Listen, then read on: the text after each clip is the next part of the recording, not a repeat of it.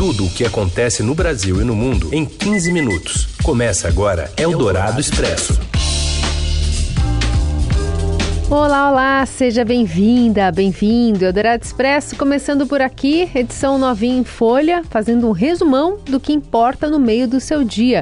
Eu sou a Carolina Ercolim e você ouve os destaques aqui ao vivo no FM 107,3, pelo perfil da Alexa, pelo site e também a qualquer momento, assim que a gente sair do ar, também pelas plataformas digitais do Estadão, nas plataformas de podcast.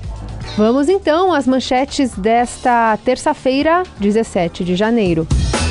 Financiadora de transporte e hospedagem de envolvidos em ataque bolsonarista em Brasília é presa no Rio de Janeiro. A apuração do Estadão identifica que golpistas que invadiram os três poderes no dia 8 reproduziram frases literais de Bolsonaro. Após atos, o governo Lula exonera 43 militares que cuidavam do Palácio do Alvorada e da residência do Torto.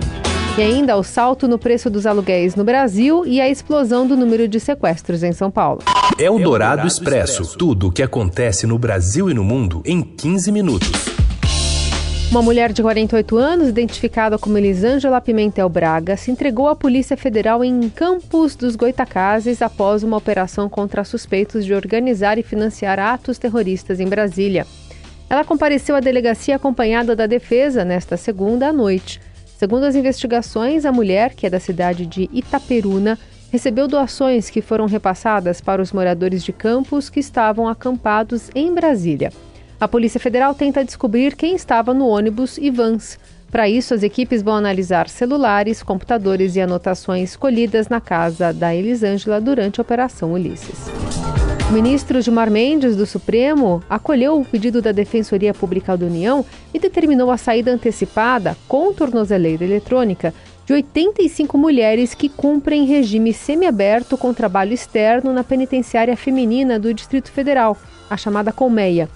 A medida tem prazo inicial de 90 dias e foi decretada após o presídio receber mais de 500 detidas por atos golpistas no último dia 8 em despacho, Gilmar destacou o impacto negativo da entrada de um número significativo de mulheres detidas em flagrante. Segundo ele, a situação agravou as condições de cumprimento de pena das mulheres que já estavam recolhidas na colmeia. Levantamento exclusivo do Estadão mostra que golpistas que invadiram sedes dos poderes reproduziram frases literais do ex-presidente Jair Bolsonaro.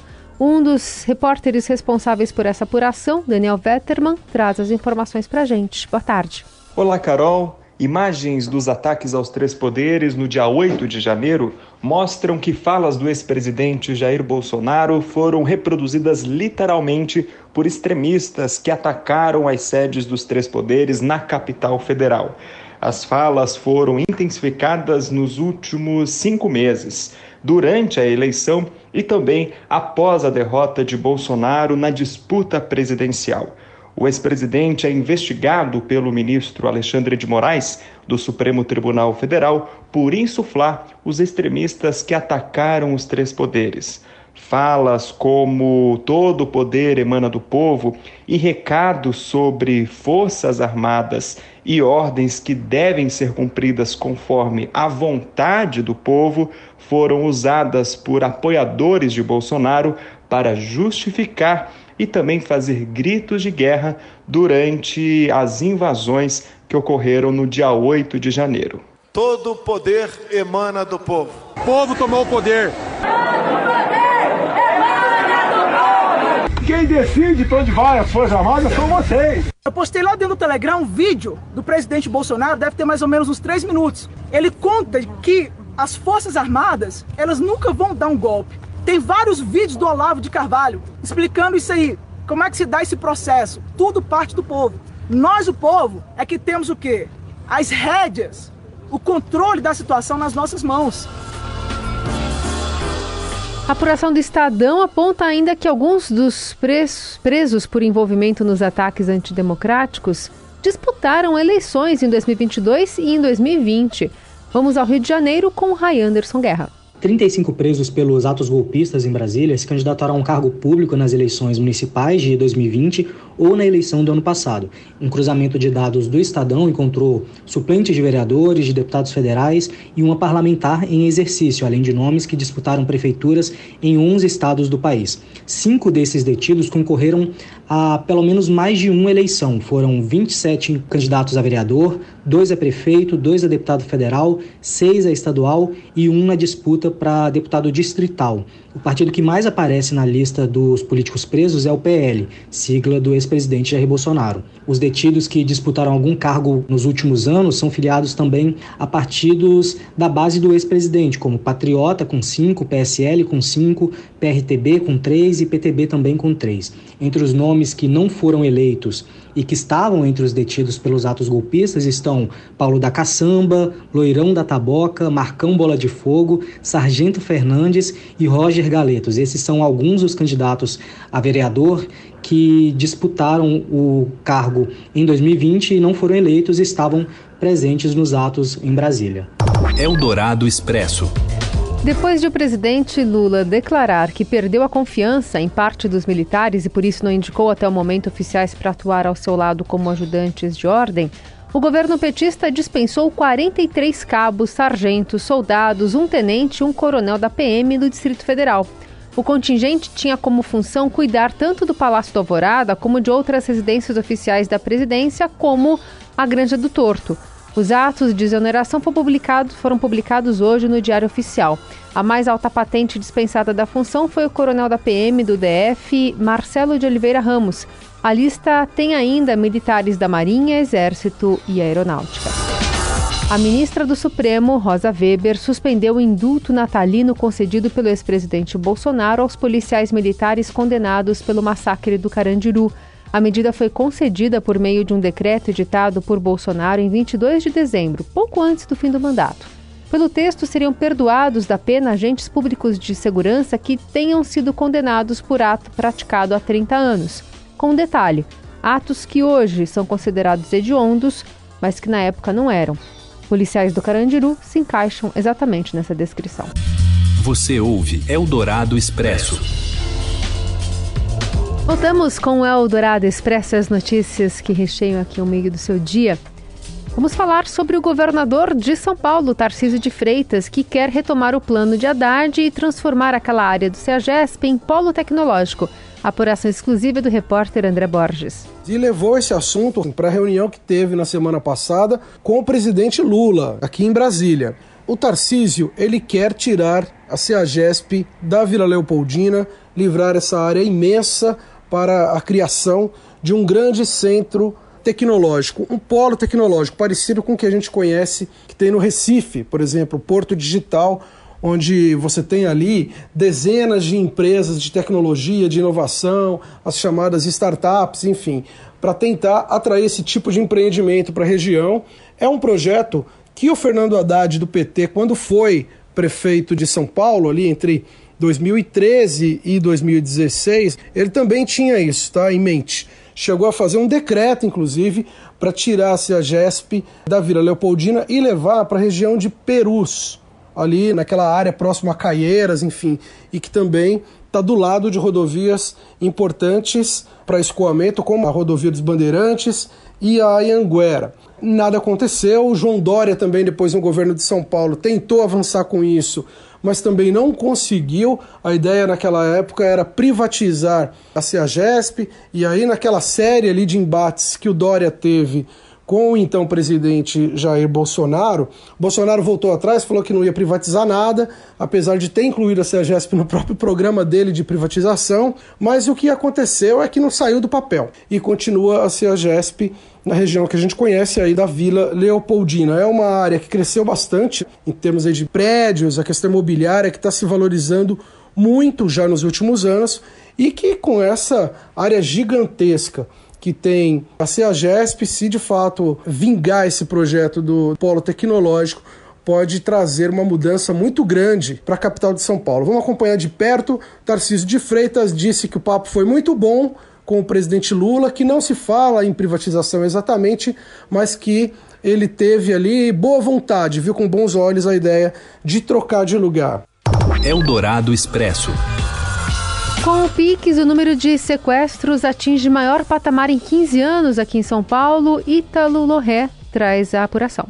Olá pessoal! No último ano, o número de sequestros no estado de São Paulo atingiu o maior patamar em 15 anos. Isso leva em conta apenas registros de janeiro a setembro do último período na comparação com os 12 meses dos anos anteriores, o que indica que a recente escalada desses crimes deve ser ainda maior. Por trás dessa alta está a facilidade de desviar dinheiro via Pix, lançado no fim de 2020 pelo Banco Central. Os dados oficiais de extorsão mediante sequestro foram obtidos pelo Estadão via Lei de Acesso à Informação.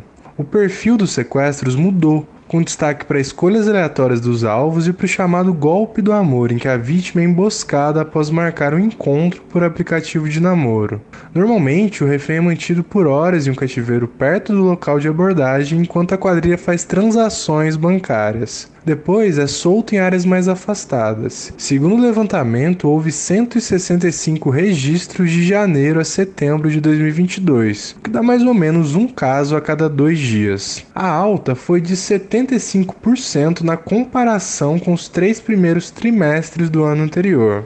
O número mais recente já supera todo o ano de 2021, que teve 160 casos. Considerando o balanço fechado de cada ano, o último pico havia sido em 2007, com mais de 300 ocorrências. O crescimento de casos é maior em delegacias da Grande São Paulo. A capital soma quase dois terços das ocorrências no estado de janeiro a setembro. Os casos dispararam especialmente na zona norte da cidade, que teve praticamente o triplo de casos do que no mesmo período do ano anterior. No site do Estadão, a gente montou vários infográficos que permitem ao leitor acessar a situação em cada bairro. Eldorado Expresso preço médio de locação de imóveis residenciais no país subiu em 2022, quase três vezes acima da inflação do ano passado, de acordo com o índice FIPZAP. O aumento acumulado de 16,5% é o maior resultado apurado pelo índice desde 2011. Todos os municípios pesquisados ficaram com aluguel mais caro em 2022.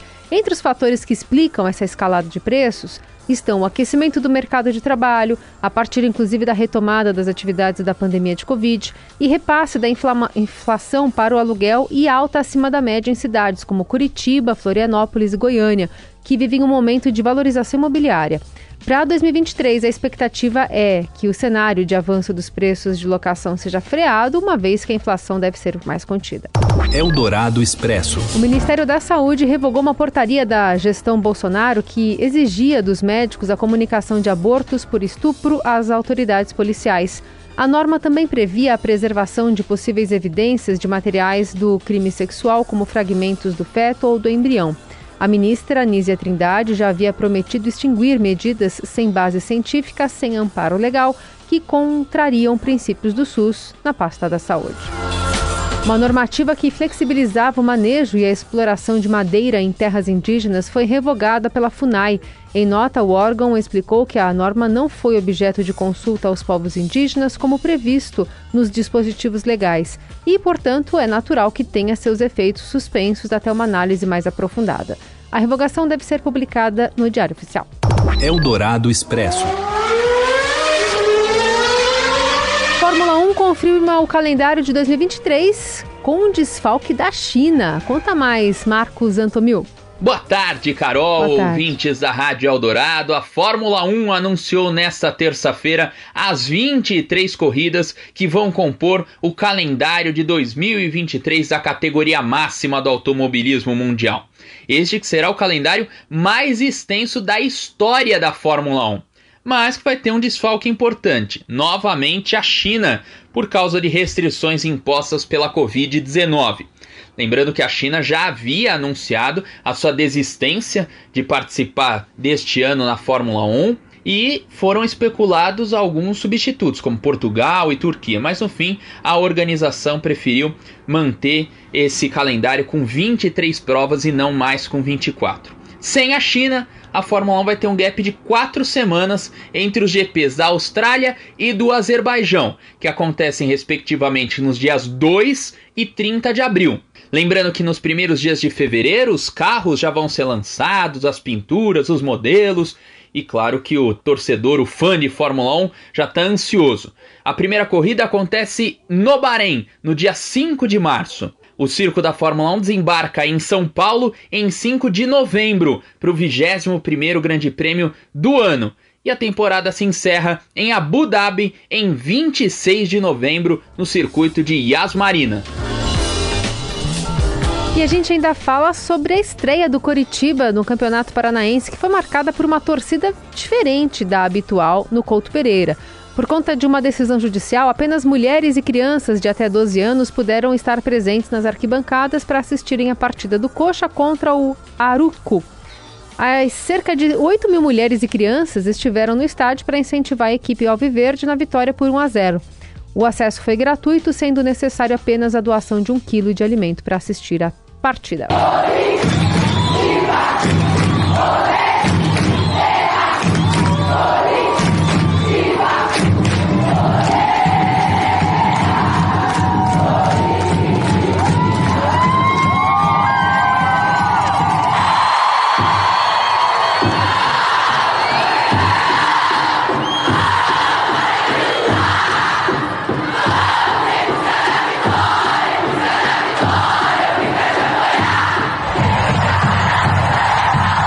Com as gurias do Couto que a gente encerra o Eldorado Expresso desta terça. Amanhã a gente está de volta. Até lá.